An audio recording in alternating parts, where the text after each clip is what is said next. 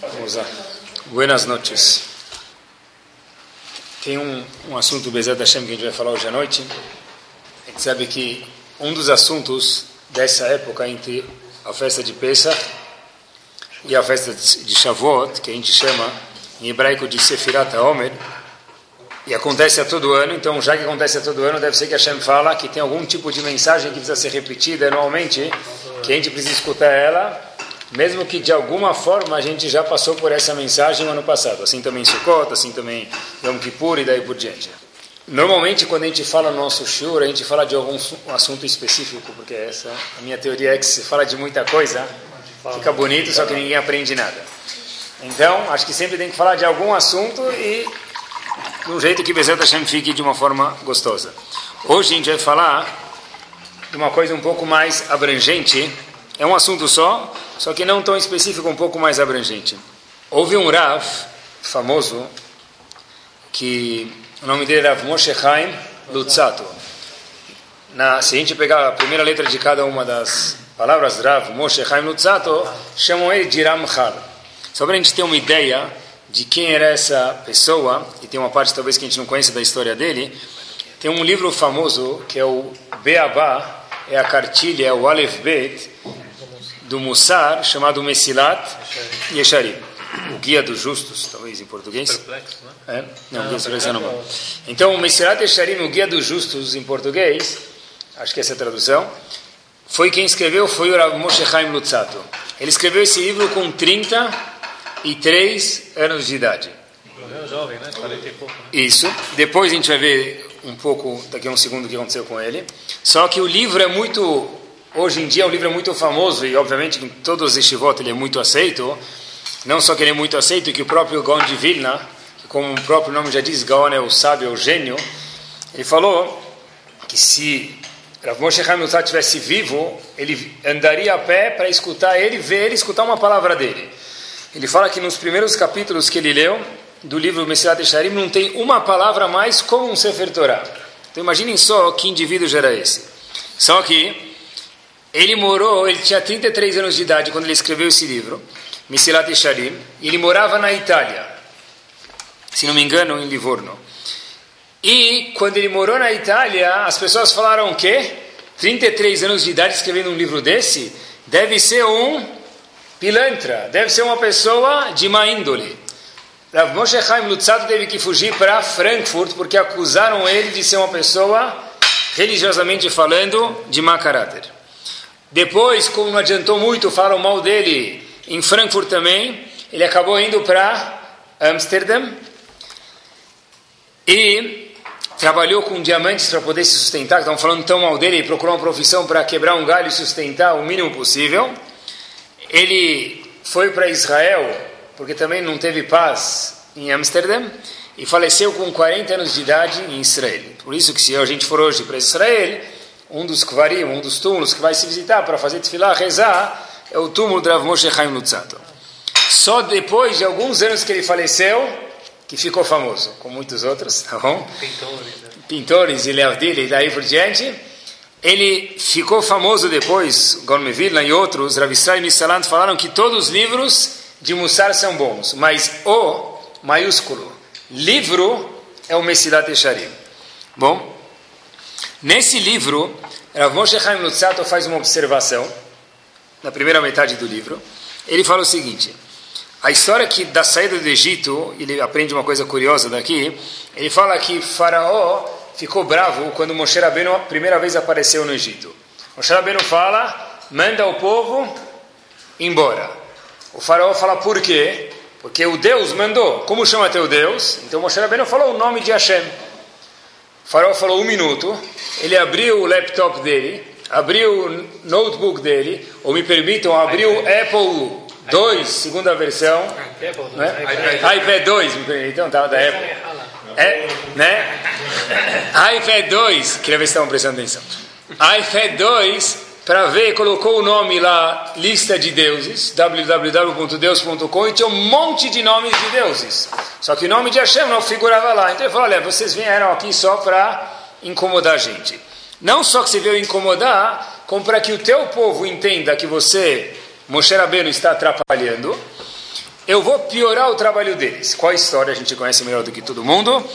Mandou dobrar o quê?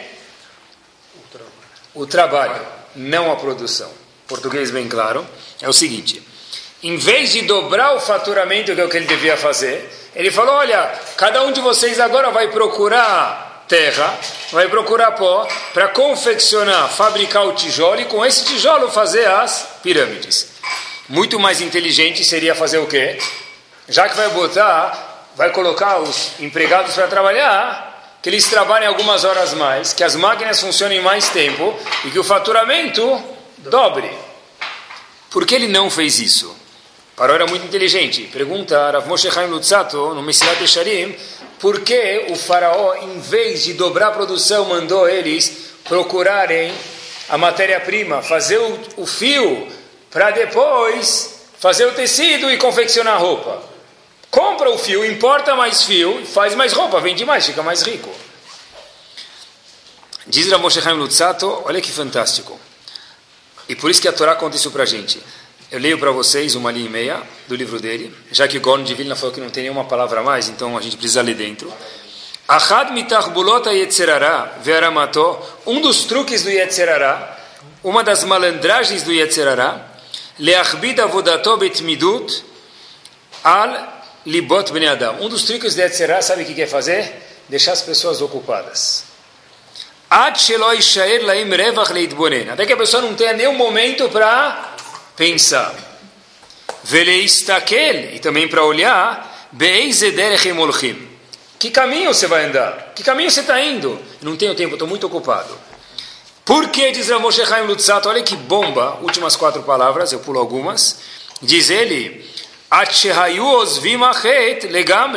Porque diz Ramoshe Chaim Lutzato que Yetzerara sabe que no momento que o indivíduo parar para pensar, certeza que ele vai abandonar o caminho errado. Ou pode ser que ele vai adormecer. Tá bom?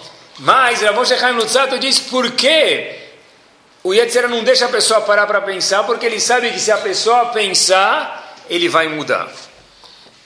Diz ele, essa foi a mensagem de, do faraó. O faraó podia falar o quê? Dobra a produção. Dobrar a produção quer dizer trabalha mais. Tá bom, eu trabalho mais, chego em casa cansado, tomo um banho, eu ainda posso ter um tempo para jogar bola, posso ter um tempo para jogar um joguinho no computador, posso ter um tempo para passear, posso ter um tempo até, talvez, para escutar um shiur. Mas, diz Ramoshe Lutzato, se eu falar para eles, vocês se viram do começo da produção até o fim, a cabeça deles vai ficar 24 horas por dia, antenada onde? Como pode ser que eu vou fazer um tijolo de um jeito mais fácil amanhã para mim, produzir melhor e deixar o faraó mais contente e apanhar menos no fim do dia, porque eu sou um escravo. O truque dele, diz a Moshe Chaim Lutzato, que ele era muito inteligente, era como deixar as pessoas pensando mais sobre o trabalho. Quanto mais ele pensa sobre o trabalho, mais ocupa a mente dele e automaticamente não vai pensar sobre mais nada, que é isso que a Tzerara quer. E essa é a mensagem de Sfirat Omer. Sfirat Omer é, a gente sabe que a gente sempre conta, a gente já falou isso algumas vezes, na ordem crescente. Se a gente está tanto esperando Sfirat Omer, se a contagem é para chegar num determinado dia chamado Shavuot, que é o dia da outorga da Torá, devia fazer que nem a NASA faz, 9, 8, 3, 2, 1, fogo. E a gente faz 41, 42, 49, até chegar em Shavuot. Por quê? A mensagem que existe, existe atrás disso, todos os livros falam a mesma coisa, que é para a pessoa não chegar lá. Mas a pergunta é como você vai chegar lá. Será que você está, como aspirar, como a contagem também, crescendo? E para crescer, parece que precisa parar e pensar o que a gente vai fazer, Bezerra Hashem, hoje noite. E olhem que curioso, ele não diz isso, mas eu procurei um pouquinho no Sefer Shemot, nessa mesma paraxá, nesse mesmo assunto, quando Moshe Rabbeinu foi pedir para o povo ir embora, faraó vira e fala, olha, eu vou castigar o povo de vocês porque vocês vieram aqui, aprende a não vir mais. E diz para eles três palavras, Kinirpim, vocês são Nirpim. Vocês são pessoas, que que é Rafui? Moles, preguiçosas. Vocês são preguiçosas, Moshe e Aaron. Por isso vocês estão vindo pedir para tirar o povo. Por que preguiçosas? O Unclus não traduz a palavra preguiçosa, porque Moshe Rabbeinu não trabalhava de qualquer jeito. Unclus, que é o tradutor da Torá, diz Batlanim. O que é Batlanim? Vocês têm tempo livre demais para pensar. Olhem que fantástico. Acho que é isso que o Messilat Echarim falou. Já que vocês têm tempo para pensar, vocês estão pensando uma outra opção para esse povo. Eu vou deixar o povo ocupado com ser o melhor remédio e eles não vão conseguir pensar. Vocês nunca mais pisem no meu palácio. Onde a gente vê que a ideia toda é deixar eles ocupados, deixar vocês ocupados e, em português bem claro, vai daqui. Nunca mais apareça na minha frente. E o mais curioso no mundo é que a pessoa pode passar 120 anos da vida dele ocupado. Não precisa ser só trabalhando, ele pode estar nas férias também, mas ele pode estar ocupado, porque ele acorda, ele precisa ir para o parque de diversões. E depois ele precisa almoçar, e depois vai fechar o parque, faltar um brinquedo, ele volta, ele dorme, e de manhã já precisa ir no parque, mas a pessoa está ocupada. E às vezes a gente vê pessoas chegando das férias, como foi? Rabino, eu estou acabado, parece, quando eu trabalhava aqui em São Paulo, quando estava aqui trabalhando, era mais calma minha rotina. Por quê? Porque mesmo com férias, férias não quer dizer parar para pensar. Férias é estar ocupado com outras coisas. A pessoa pode estar 120 anos ocupado e nunca parou para pensar. Diz o Messias deixaria um chasso que merece uma lupa, inclusive se for fazendo mitzvot. Faço questão de repetir. Se a pessoa ficar ocupado, diz o Messias deixaria, inclusive se for fazendo mitzvot, o Yetzirah está muito feliz. Por quê?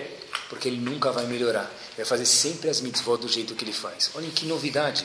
Se o indivíduo faz 24 horas por dia, 7 dias por semana, 12 meses por ano mitzvot, sem parar para pensar, isso é um pouco do vestígio de farol. Isso é a falta de esfirata homem. Porque ele nunca pensa. Ele coloca tefilin igual, ele acorda igual, ele dorme igual, ele faz kriyat ele balança, ele vai no mikve, a barba dele enrola em volta das orelhas. Mas para um segundo, né? eu não tenho tempo para pensar, dizer será ótimo. Inclusive se for fazendo mitzvot. Até o ponto Houve um Rav nos Estados Unidos chamado Rav Victor Miller. Ele tem um livro chamado Share Orá. Faz uns dois anos ele li uma coisa muito curiosa. Ele fala que Yetzerará, a gente acha que o maior trabalho de Yetzerará é fazer as pessoas errarem, fazerem um pecado, fazerem a verota. Diz ele, tá bom, mas isso é secundário. Isso é o segundo plano dele. O objetivo principal, diz Rav Victor Miller, é Lemon'o Mikniat Shlemut. Para impossibilitar que a pessoa melhore. Mas, tá bom, se precisar fazer alguma verá, outra faz. Mas o meu objetivo Yetzerará dizendo, onde eu estou apontando o meu dardo, qual é o objetivo do Yetzerará, que você não melhore. Se fizer haverá ou não fizer, pode ser, é um detalhe isso. Ele até traz um exemplo, que ele fala que havia, no Brasil a gente pode entender isso melhor, ainda em São Paulo, que havia um motorista que sempre ganhava multas. Então o indivíduo já estava quase com 20 pontos na carteira, ia perder a carteira de habilitação dele. As multas começaram a passar para o patrão. E o patrão não queria perder o motorista. Até que o patrão falou para ele, olha, Habibi, a próxima multa que você levar, eu já não tenho mais onde dirigir os seus pontos, onde alocar os seus pontos, você perdeu o emprego. O indivíduo fez o mesmo percurso, vai e volta com a carga, onde sempre trabalhava a carga, etc. E tal. Ele chega, no escritório do patrão e o patrão logo pergunta: e aí? Ganhou alguma multa? Ele falou: dessa vez certeza que não. Fui devagar, eu vi os radares, eu diminui a velocidade. O patrão falou: ótimo, fantástico. E a carga? Falou: a carga! Eu vim com a carreta assim a parte de trás, eu esqueci a carga. Mas não faz mal, eu não levei multa. Diz o patrão para ele: Hamor Sheba Hamorim. Bobo, tolo. Você esqueceu a carga? Mas ele falou, eu não levei multa. Eu falei, mas a multa é para você chegar com a carga aqui e não levar multa. Diz Rav Victor Miller, é, é a mesma coisa. A carreta é o crescimento pessoal. E devagar são as mitzvot e as averot. Se a pessoa fala, eu fui devagar, eu não fiz nenhuma verá. Eu fiz algumas mitzvot. Eu não levei multa. Mas e a carga? Eu esqueci. Meu amigo, a carga é a pessoa se autoaprimorar. A carga é a pessoa melhorar na vida. E se a gente falar a palavra crescer, fora de um lugar que se estuda a Torá, essa palavra talvez seja traduzida como um palavrão. Crescer? Como crescer? Eu nunca pensei nisso. A pessoa só cresce de estatura porque ele não pensa. Se precisasse pensar para crescer também, talvez as pessoas iam ser 12 centímetros cada um. Crescer por um lado, a gente vê, e Hashem fez dessa forma, que crescer é a coisa mais deliciosa do mundo. Quando a gente vê uma criança engatinhando, por exemplo, uma criança, qual é a coisa mais legal? Ele fala, olha, ainda mais se for o primeiro filho, né? Fala, olha, o primeiro filho ele começou agora a sorrir. Na verdade, nem sorrir, é o pai acha que introduz, que in, in, pessoa que está interpretando que ele sorri, mas na verdade é um reflexo. É muito gostoso quando eu chego em casa e meu filho sorri para mim. Que sorri? Deve ser que a mãe encostou no lábio dele e ele tem um reflexo. Mas é legal, depois ele engatinha, depois ele anda daí por diante. A Shem fez de um jeito que crescer é a coisa mais prazerosa para os pais. A coisa mais assustadora, aleno, é quando o pai chega no pediatra e o pediatra fala: Olha, essa idade já era para estar tá sorrindo, essa idade era para estar tá engateando, essa idade era para estar tá andando. Seu filho está um mês atrasado, o pai já fica. Mas calma, um mês é dentro ainda. Dentro? E o pai fica sem dormir um tempo. Depois, Bezat Hashem chegou. E se não chegar e ficar fora daquela tabela que tem no pediatra, a pessoa fica muito assustada, com razão. Lo aleno. Hashem diz que espiritualmente existe uma tabela de crescimento também que a pessoa tem que estar dentro dela. A pessoa tem que estar, tem umas tabelas mais avançadas, que nem crescimento, outras menos, mas existe uma linha que a pessoa tem que seguir. Como crescer, pessoal? Crescer não é só, como a gente acabou de mencionar, fazer mitzvot, que a gente já explicou isso agora. Crescer, eu acho que é crescer, é ver a mesma coisa com uma nova visão. Eu vi uma história, eu contei para vocês faz muito tempo, mas eu li a história de novo faço questão de contar. Quando o Estado de Israel foi fundado, o chefe, a gente sabe que era chamado Ben Gurion. E Ben Gurion designou, história política isso, um indivíduo chamado Zalman Oran como o ministro da Educação de Israel. Esse indivíduo não tinha absolutamente nenhuma formação religiosa. Nenhuma. Só que ele trabalhava com muita dedicação, muita honestidade, muito afinco. E a esposa dele, de algum lugar, aprendeu a acender velas de Shabat. Algum lugar ela aprendeu. E todo Shabat ela acendia as velas. E ela falava para o marido: Olha, o melhor judeu que eu conheço, quem é? O teu patrão, Ben Gurion, uma pessoa que trabalhava, que tinha um ideal, que queria fazer um Estado, e aí daí por diante, como a gente conhece a história. Ela falava, olha, cada vez que eu acendo a vela Shabbat, eu rezo para que nosso filho seja alguma faísca, alguma chama, algum ele aprenda as qualidades do teu patrão, meu marido, Ben Gurion. Assim falava para o marido dela, ministro da Educação, Zalman Oran. Uma vez, esse mesmo indivíduo Ben Gurion estava com algumas perguntas, e com quem ele foi se aconselhar? Com uma pessoa de baixa estatura, que já estava um pouco até em corcunda, já estava uma, uma pessoa de idade, Pessoa simples demais. Razonish. Ele bate na porta do Razonish, Razonish recebe ele, porque, óbvio, a pessoa tem que receber, uma pessoa grande, tem que ter. Razonish responde, pergunta, se volta, etc. e tal. Ben Gurion volta e conta para o ministro da Educação as perguntas que ele tinha. E ele fala: olha, as palavras que ele falou, olha, esse é um indivíduo, em português, que é um homem com os pés no chão, que entende a situação, não vive nas nuvens, mas a cabeça dele está antenada, está conectada, está no Shamaim, está nos céus. Assim falou Ben Gurion sobre o Hazonish para o ministro de educação dele. Obviamente, ele chega em casa e a esposa dele pergunta como foi o trabalho. Ele fala, foi bom, mas ela fala, me conta, me conta, me conta, me conta. Ele acabou contando. O Ben Gurion me contou, meu patrão, que foi falar com o Hazonish, que é essa pessoa, etc. E tal. Semana seguinte, a mulher acende a vela de Shabbat e ela pergunta para o marido se ele percebeu alguma diferença. O marido fala: não, são duas velas, a mesma chama, é amarela, azul, a cor da chama, é meio laranjada, não vi diferença nenhuma. Ela, você não viu, mas eu vi. Mas minha esposa, o que, que você fez? Até a semana passada, eu sempre rezava para que nosso filho fosse como Ben Gurion. A partir dessa semana em diante, e já comecei essa semana, eu peço que para que nossos filhos sejam como Razonish. E quem contou essa história foi o neto desse ministro de educação, que é um Rav em Jerusalém. Parece que a fila funcionou. O que isso tem a ver com a gente? Isso também é crescer. Crescer é, eu quero que eles sejam X. Dá um upgrade no nosso X. Isso é crescer, isso é Sfirata Omer. Crescer é Quem é o nosso líder hoje? Será que é o mesmo de antigamente? Quem é meu ídolo hoje? Para quem, quem eu falo para o meu filho, olha, esse é o homem, essa é a, a mulher, eu falo para minha filha. Quem é essa, esse personagem? Será que mudou desde que eu casei? Será que mudou de algum tempo pra, atrás para agora? Isso é chamado crescer. Eu vi uma observação fantástica em Sefer Dvarim. A gente sabe que Sefer Dvarim, o quinto livro da Torá, é um resumo da, dos primeiros quatro livros da Torá.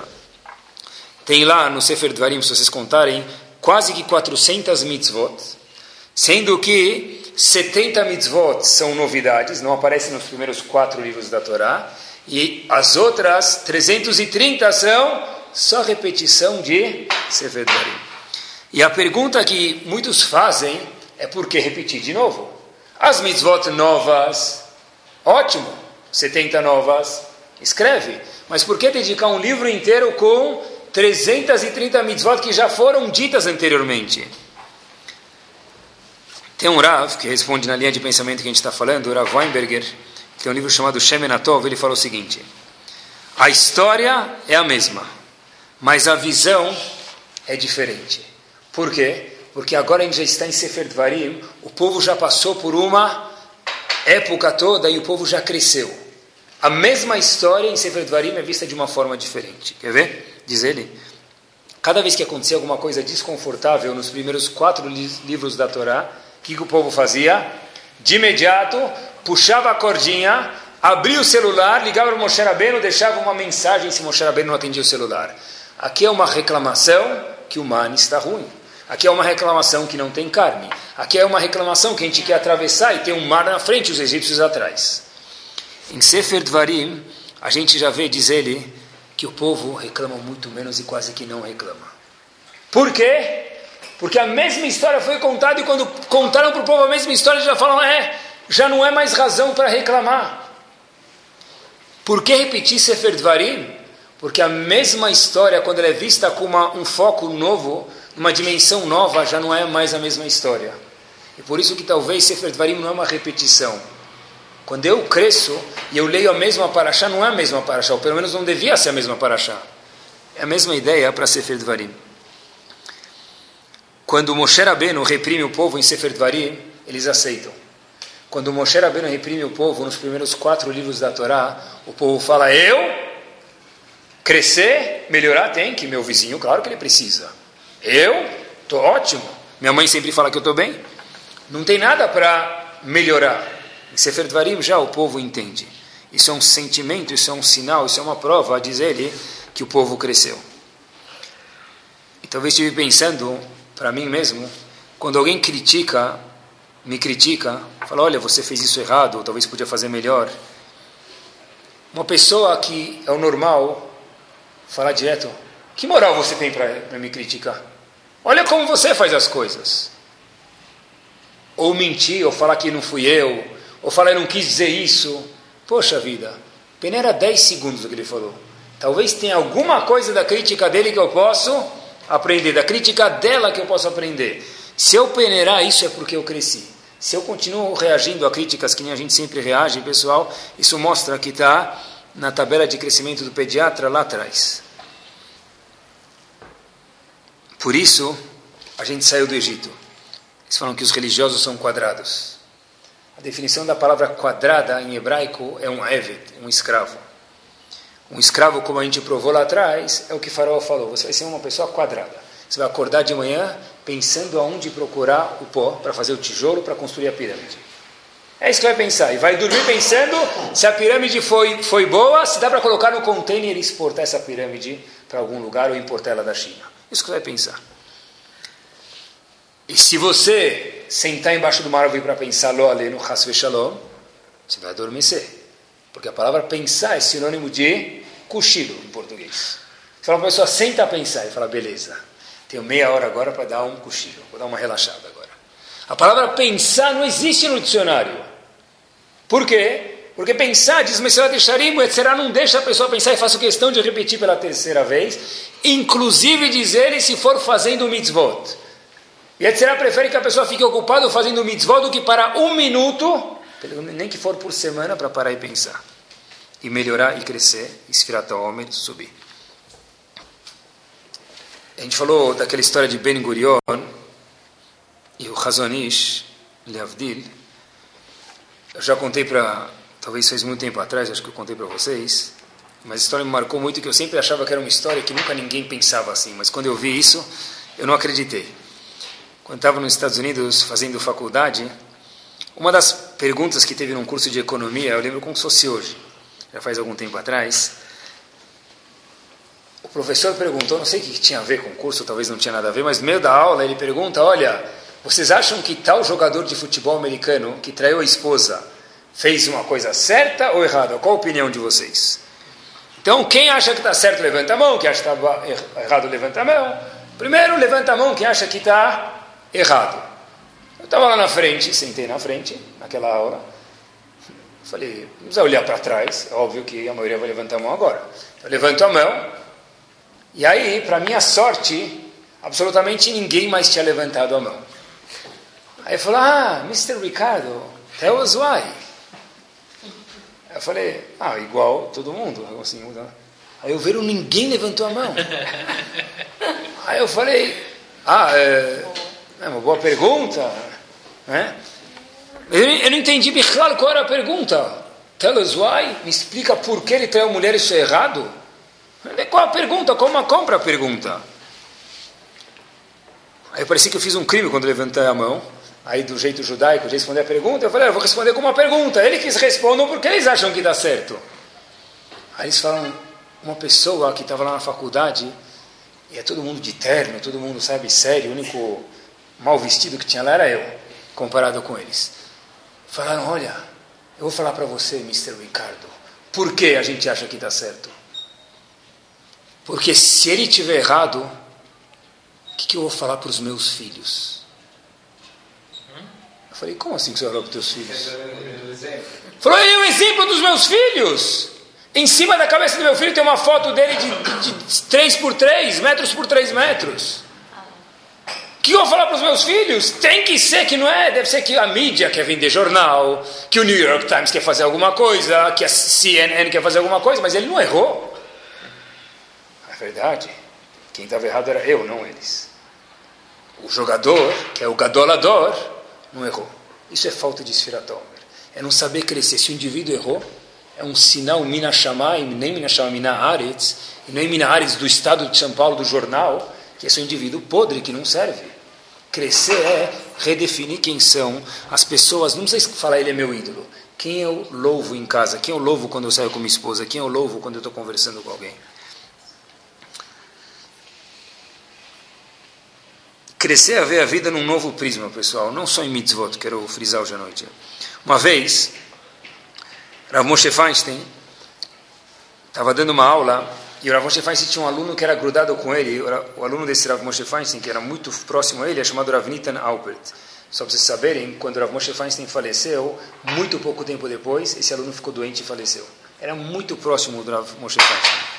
Uma vez, Rav Moshe Feinstein deu um shiur, e o aluno dele, Rav Alpert, foi para Moshe Feinstein e falou: Rav, o senhor deu o mesmo shura oito anos atrás, respondeu a mesma pergunta de outro jeito, exatamente o contrário do que você falou hoje.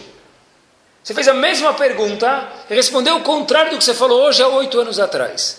É um bom sinal do, do aluno, né? que ele lembra o que o Rabino falou oito anos atrás. Perguntou, Rav, me explica por quê. Rav Moshe Feinstein fala, mudou minha opinião sobre essa Gemara. Eu agora vejo as coisas de um jeito diferente. Vi que há oito anos atrás eu via de uma forma errada. Isso é crescer. A mesma Gemara é vista diferente. O mesmo tefilim que eu coloco de manhã é visto diferente. As mesmas velas de Shabbat são acendidas diferente. O mesmo kiddush que eu faço, em vez de papagaiar palavras, agora eu, poxa, eu aviso minha família, diz sim, diz o Mishnah Burá que é bom fazer. Meus queridos, estamos indo agora fazer uma mitzvah da Torá. Igual jejuar Yom Kippur. Avisa a família, olha, a gente está indo agora no Kiddush fazer uma mitzvah da Torá. A mesma coisa vista num prisma diferente. Teve uma coisa curiosa aconteceu semana passada. A Yeshiva tem, começou um projeto com o Lar dos Velhos, fazendo... A gente bolou algumas perguntas para perguntar para os alunos perguntarem, cada semana vai uma classe, perguntar para esses senhores e responder algumas coisas curiosas que eles têm a dizer. Obviamente que a gente ficou preocupado se a classe seguinte ou três classes depois forem fizer as mesmas perguntas para as mesmas pessoas que eles vão responder. Mas a gente ainda não chegou na terceira semana. A semana passada eles foram e no Shabat os alunos vêm na casa dos rabinos e minha classe veio na minha casa sexta-feira à noite. Eles chamam de Onek Shabat. Eles vêm cantar, fazem sobremesa, eles vêm depois da janta em casa. Eu perguntei para os alunos o que, vocês aprenderam no lar dos velhos. O que, vocês aprenderam? Me conta alguma coisa que vocês gostaram. E cada um falou: olha, eu aprendi isso, essa pessoa me contou essa história, essa senhora me contou essa história. Até que um aluno levantou a mão e falou: Rabino, sabe o que eu aprendi? Eu falei: o quê? Coisa bem curiosa. Eu aprendi que as outras vezes que a gente foi lá faz tempo, a gente. O que um homem fala em dois minutos, a mulher demora 40 minutos para falar metade do que ele fala. A gente perguntava isso para os homens, em dois minutos eles falavam, a mulher ficava 40 minutos e não falava nada. Tinha seis perguntas, o homem, depois de dois minutos, se levantava. A mulher, a gente ficou 40 minutos nas outras vezes e não chegou nem terminou a primeira resposta. O ônibus já estava indo embora, Rabino, a gente não conseguiu preencher o formulário. Falei, então, mas o que você aprendeu? Falou, isso eu já sabia. O que eu aprendi é que dessa vez uma mulher também conseguiu responder todas as perguntas em 10 minutos. Então eu vi que na verdade foi gostoso, o tempo passou tão rápido nos 10 minutos que ela contou para mim. Ela demorou mais do que o homem para responder do que dois minutos, mas ela contou algumas histórias da Polônia quando ela veio de lá, que foi gostoso. Quer dizer, a mesma conversa que ele teve, ele viu de um jeito diferente, viu que foi gostoso. É interessante, se a gente olhar na natureza, de acordo com a Torá, todas as, todas as criaturas são divididas em quatro categorias. Tem Domem, Someach, Chaim e Daber. Domem é uma pedra, por exemplo, é chamado Domem, é estático. A pedra nunca vai de um lugar para o outro se você não mexer ela. Someach, obrigado, é um vegetal. Ele está parado no lugar, mas ele se desenvolve e cresce. Chai é um animal, ele se locomove. E por último tem o Medaber, que é o ser humano que ele fala. O Rovata Levavot fala algo curiosíssimo, ele fala o seguinte... Quando a pessoa olha, ele fala para parar e pensar sobre isso. Olhar para a natureza, a pessoa vê as maravilhas de Hashem, isso é uma força para que a pessoa tenha mais fé em Hashem, mais emuná. Para às vezes, olha uma montanha grande e fala, uau, quem construiu isso? Quem fez isso? Hashem? Incrível. Isso é uma segulá, para às vezes ver a natureza para melhorar a emuná, a fé da pessoa. Só que diz ele algo mais bárbaro ainda que o homem tem esses quatro estágios dentro dele. Ele prova o seguinte: no ato da concepção de um bebê, ele primeiro é domem. Ele é que nem uma pedra, é estático. Na barriga da mãe já ele começa a se desenvolver e crescer. Ele é o que? Somer, que é o segundo estágio, que é como uma planta que ela já se desenvolve, mas não sai do lugar. Às vezes dá um chutinho assim na barriga da mãe, mas não sai do lugar. Depois ele vai para o Rai, ele nasce, ele já é um ser vivo, e o mesmo ser humano vai para o quarto estágio que ele é chamado Medaber. Ele começa a falar e depois não para mais. Não é? Quer dizer, o que tem no mundo inteiro, quatro categorias no mundo inteiro, isso está contido dentro do homem. Eu tive pensando, ele não diz isso, mas por que isso? Porque Hashem quer falar, talvez, que cada elemento da natureza tem uma é o raio, o medaber, cada, cada elemento é alguma coisa. O homem tem os quatro para que ele entenda que ele passou pelo primeiro, segundo, terceiro, chegou no quarto, para entender que a coisa que o homem mais precisa fazer é o que? Continuar se desenvolvendo e crescendo. O mundo cresce, o mundo se desenvolve Depende se a gente se desenvolve também, porque senão, de fato, pessoal, o dia, a noite é sempre a mesma coisa. Eu acordo, eu vou para o trabalho, eu almoço, segunda aqui, terça lá, quarta lá, ou dois dias aqui, dois dias lá, e a semana passou, a gente fala, olha como a semana passou rápido. Estou uma semana mais velho, um mês mais velho, etc. E. Então, está mais velho, de acordo com a Torá, você está mais aquém, está mais sábio. Mas isso só se você está com uma carga mais de sabedoria essa semana do que a semana passada. Porque senão, de fato, você só está um pouco mais de cabelo branco. O mesmo sol, o mesmo frio, o mesmo calor, todo mundo passa no mesmo dia. A pergunta é como a gente enxerga isso. Será que eu faço a brachá de Asher Yatzar hoje, como eu faço há 3, 4, 5 anos atrás? Se eu faço igual é porque eu não cresci. Se cada vez que eu saio do banheiro, igual o papagaio, que tem no Pearl Jungle, em Miami. Falam, já, deve ter papagaio treinado já na China para exportar, papagaio racídico, que se aperta, dá uma bolachinha para ele e fala, faz a bracha depois sai do banheiro. Deve ter. E se não tem, vão inventar. Qual a diferença entre a gente e ele? É muito mais impressionante quando o papagaio fala Sheriatzar do que a gente. Não é? A diferença tem que ser que o quê?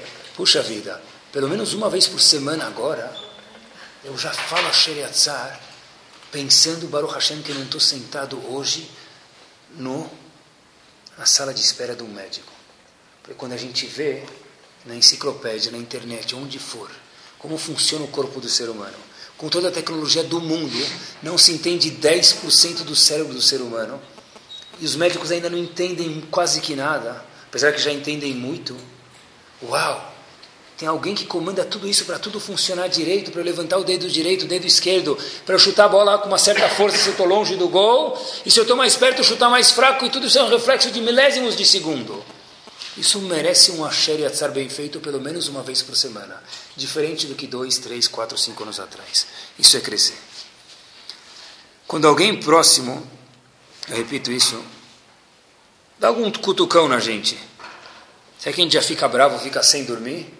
Ou fala, puxa, fiquei chateado que ele falou comigo, obviamente de uma forma discreta, não em público, mas tem que ter uma nuvenzinha na nossa cabeça. Talvez ele ou ela tenha razão no que eles estão me falando. Talvez de fato eles tenham razão. Talvez tenha alguma coisa para mim aprender. Quando alguém faz alguma verá, todo mundo sabe as verot e as mitzvot que faz. Será que me incomoda o fato que eu faço tal haverá no Shabat? Eu faço porque eu ainda não estou no nível de melhorar. Pode ser. Se a gente fosse perfeito, a gente estaria onde? Com asinhas no Shamayim. Malachim são perfeitos, nós não. Todo ser humano, por definição, não é perfeito, porque se fosse perfeito, teria chegado já no céu. Mas, será que me incomoda alguma verá que eu faço no Shabat? Se eu continuo fazendo a mesma coisa e nem me incomoda, é porque eu não cresci.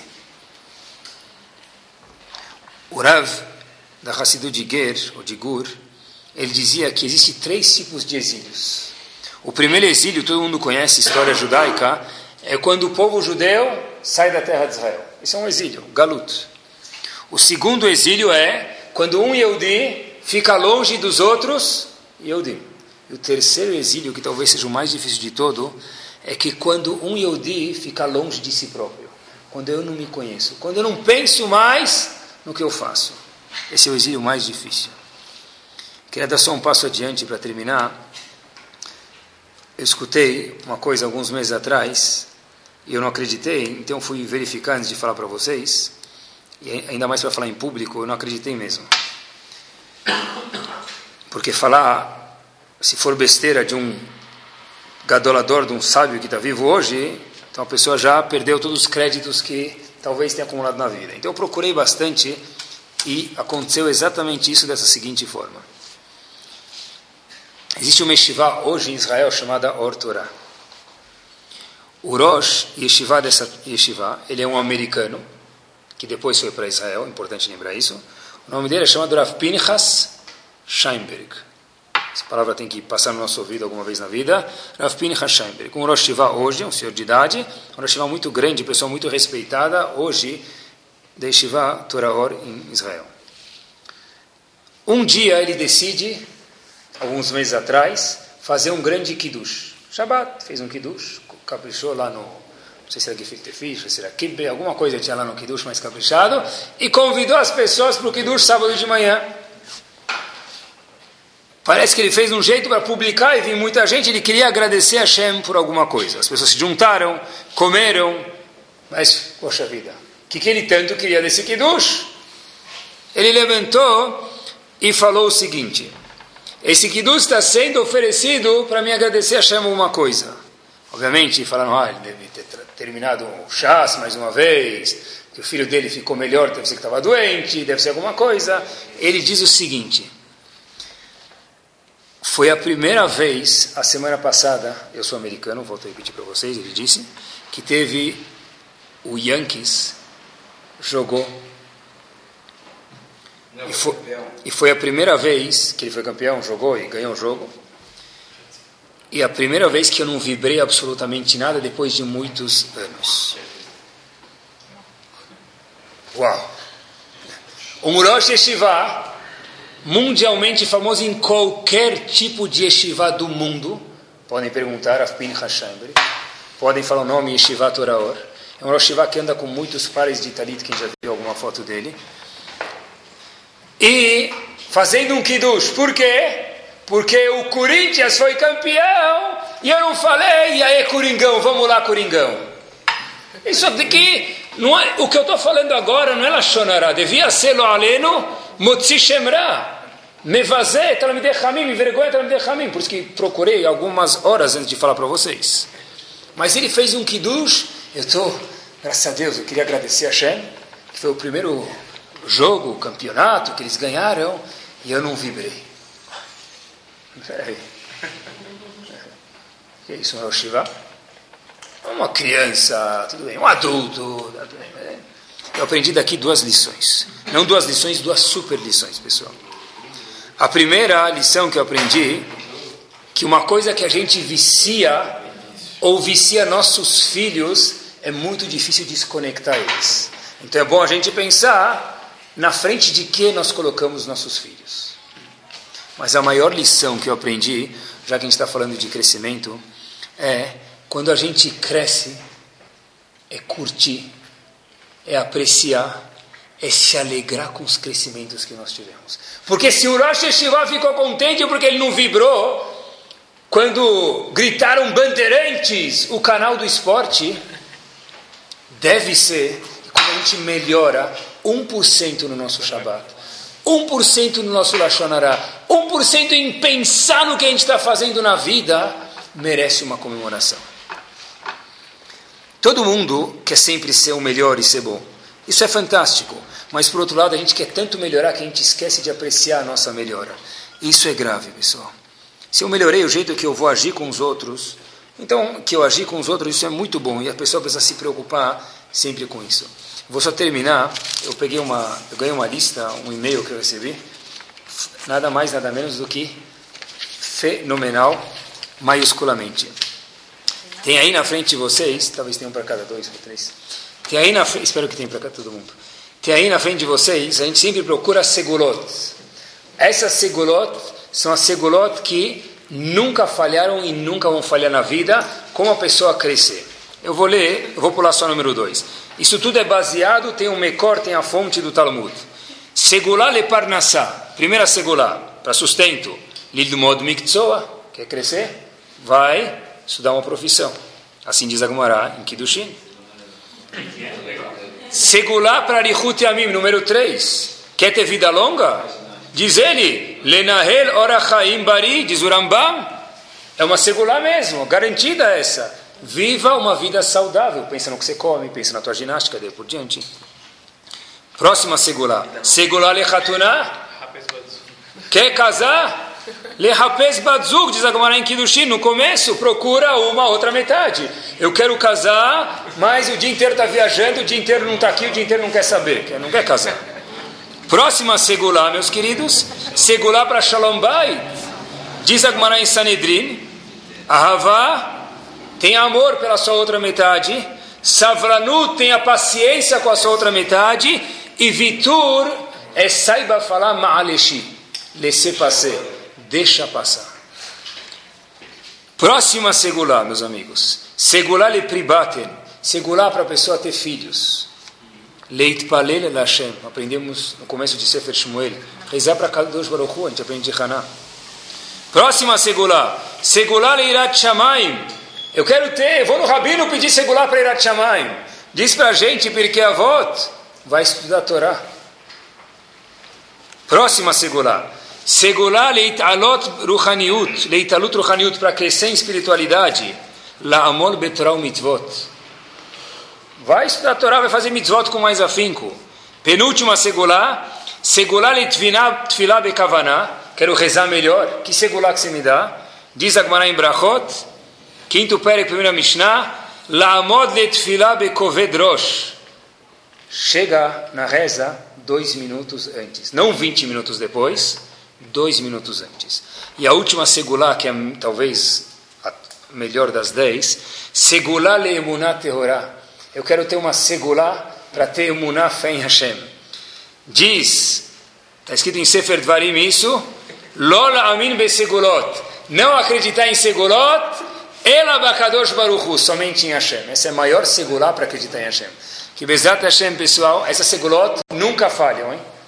O resto, colocar, colocar o fio vermelho em volta da orelha, pode ser que funcione, pode ser que não. Pular dez vezes a onda no Réveillon, pode ser que sim, pode ser que não. Mas essa segulot sempre funciona. Tá? Que Bezat Hashem, a gente possa seguir essa segulot, poder parar, pensar sem adormecer, fazer as mitzvot de um jeito diferente e aí sim crescer no âmbito de Sfirat Omer, que é sempre crescimento, e aí com certeza serão concretizadas todas as brachot que tem na Segulot. Amém.